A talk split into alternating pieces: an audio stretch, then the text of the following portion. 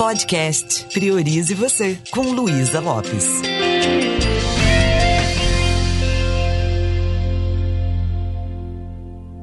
Olá, que bom que você está aqui comigo. E o tema desse episódio ainda é sobre felicidade.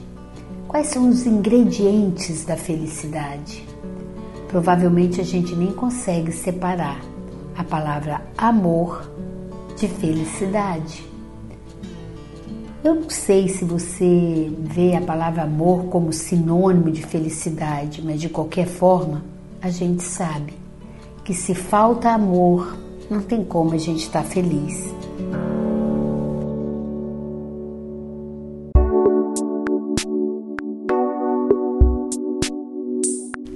Antes a gente ouvia as pessoas falando que a pior dor que existe, que não tem remédio, é a dor de cotovelo. E a dor de cotovelo era uma forma da gente falar que a gente não tem mais a pessoa amada. Eu penso que pior do que a dor de cotovelo é a falta de amor. É a gente não ter, não sentir a presença do amor mas do amor próprio em especial. Autoestima pode não ser tudo na vida, mas sem ela a gente não chega a lugar nenhum. Então, o primeiro amor é o amor por você mesmo ou por você mesma. Quando eu falo a palavra amor, o que, que vem na sua mente? Dependendo do que você está experimentando nesse momento, pode vir a imagem da pessoa que você ama, do seu cônjuge. Se você tem filho, pode vir a imagem do filho. Mas o que me vem hoje muito forte é a imagem do meu papai querido. Ah, que felicidade, que sorte a minha ter vindo nesse mundo através dos meus pais. E amanhã ele faz 9.0 de potência eu confesso que o corpo está bem debilitado, a cabeça tá, tá boa, mas ele não está mais com aquele ânimo, com aquele sorriso, não está mais gravando aqueles vídeos que eu conseguia gravar com ele. Mas que bom, está vivo, está com a gente. E o que eu mais peço a Deus para ele nesse momento é que ele tenha muito amor com o momento que ele está passando, que ele possa aceitar esse momento, que dê ele muita sabedoria. Ou seja, nós não lidamos com as palavras. Ao ouvir a palavra amor, você vai codificar isso, dar um significado, dar uma interpretação e vai desenhar na sua mente o que é amor para você. Eu te pergunto, o que, que veio na sua mente enquanto eu estou falando de amor? Muitas pessoas confundem a palavra amor com paixão. E na realidade são coisas diferentes. Quando a gente conhece uma pessoa, pode ser que a paixão invada o nosso coração. Isso vai fazendo com que a gente não enxergue bem as coisas. Não tem aquela frase que a pessoa fala: o amor é cego? Não, o amor não é cego. O que é cego é a paixão. A paixão ela se manifesta de uma forma muito envolvente, muito forte. A pessoa que é o alvo da sua paixão, ela invade os seus sentimentos, os seus pensamentos e você fica incontrolável. Você passa a sonhar com aquela pessoa, pensar nela de manhã, de tarde, de noite. Já se apaixonou alguma vez? Ela tira o seu foco de atenção daquilo que você se propõe a fazer, então aquilo invade o seu ser, você fica possuída por aquela pessoa ou pela ideia de estar com aquela pessoa. E isso vai fazendo com que a gente vai perdendo realmente a noção das coisas. Quando a gente está no alvo da paixão, a gente não vê defeito, a gente acha que encontrou a alma gêmea, não é isso? Quando a pessoa tem alguma fraqueza, a gente quer acolher, a gente justifica que foi, né, foi um deslize, mas a pessoa é muito boa, é minha alma gêmea, e só de pensar de perder aquela pessoa se adoece. E a paixão faz você renunciar a um monte de coisa e, e você vira posse daquela pessoa e vice-versa. Você já viveu alguma coisa assim na sua adolescência ou em algum momento da sua vida? É como se as emoções se transformassem em uma montanha russa. Qualquer prova de amor da pessoa desejada é aquilo parece que arrebata você. É, você deixa, fica angustiado só de pensar se aquela pessoa né, pode não estar com você ou coisa assim. É algo que tira você totalmente é, do seu equilíbrio. Então, existe uma diferença entre amor, paixão e amor, afeto. Esse amor, afeto é o que acontece quando os casais convivem em harmonia durante muito tempo. Sabe aquele casal assim que um conhece o outro rapidinho em casa, tem filho e daí a pouco se separa? Geralmente é um amor que só ficou na paixão, não amadureceu, o amor afeto, a gente sabe que a pessoa tem defeitos, a gente não fica se iludindo tanto.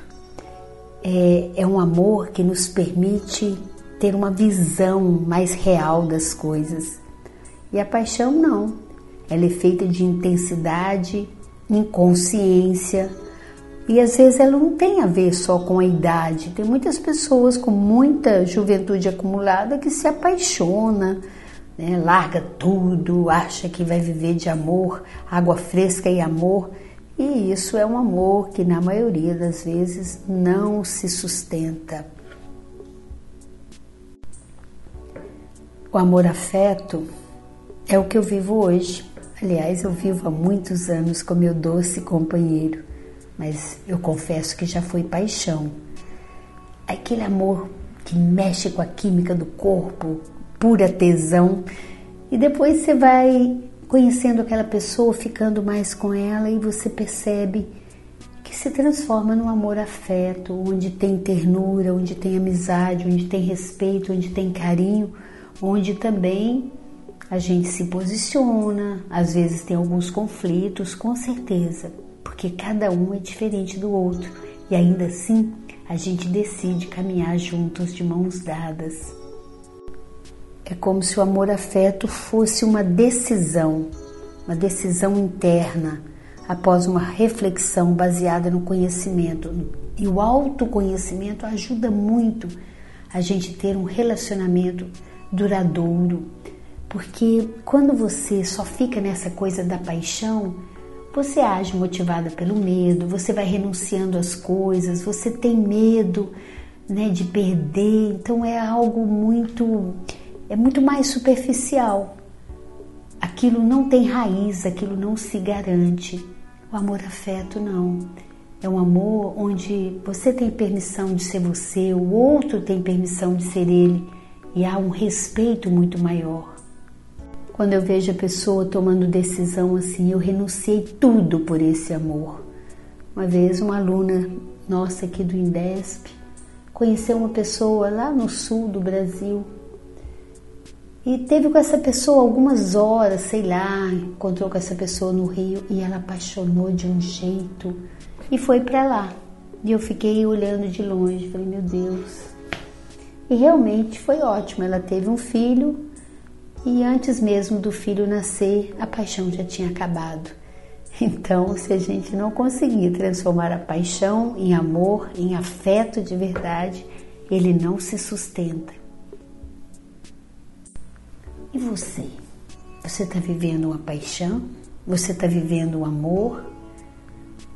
Eu sempre falo isso, né? Eu tenho que transbordar aquilo que eu tenho dentro de mim. E a base do amor pelo outro é o amor próprio.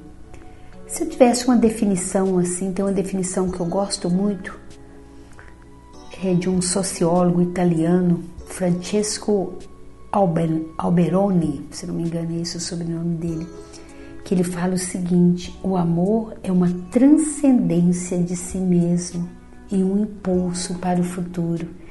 Então, quando você ama uma pessoa de verdade, você consegue sonhar em realizar alguma coisa com essa pessoa. Não é só no aqui e agora. E às vezes, para eu ter certeza que eu amo, é preciso fazer essa ponte para o futuro. Eu gostaria de envelhecer ao lado dessa pessoa. O que, que eu vou ter que abrir mão para estar com ela? Que habilidades eu teria que conquistar?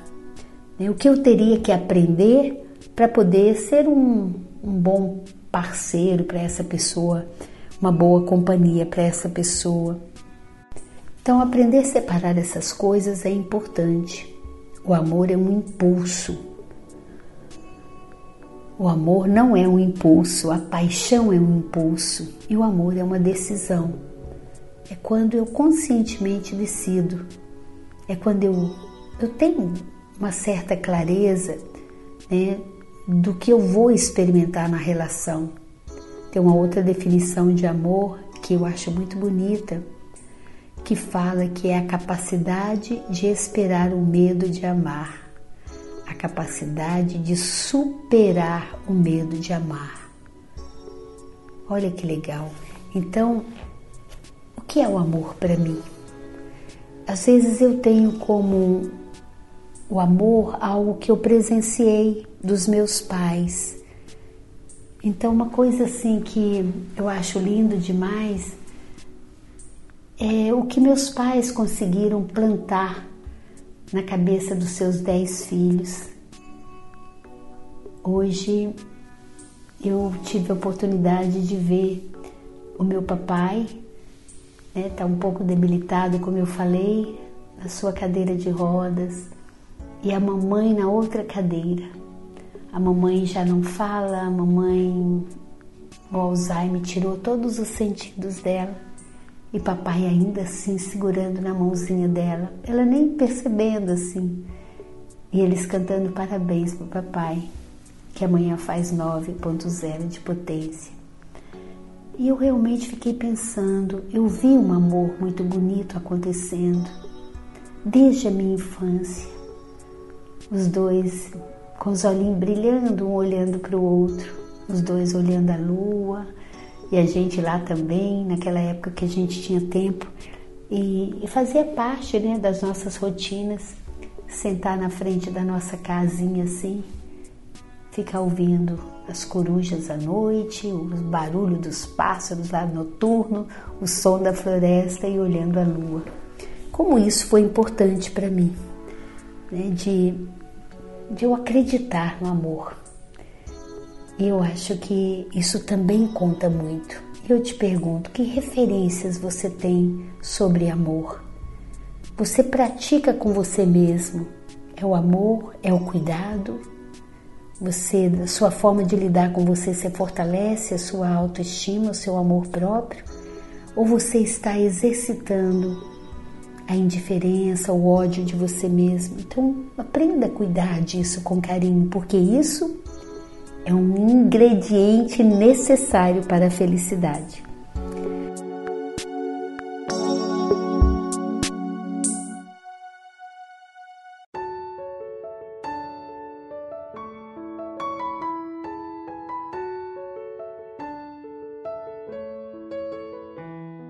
É isso, eu espero que esse episódio possa estar contribuindo com o seu momento, que você possa esticar o músculo do seu coração e exercitar o amor por você, pelas pessoas, por tudo que a vida colocar aí no seu caminho. Um beijo bem carinhoso e priorize você.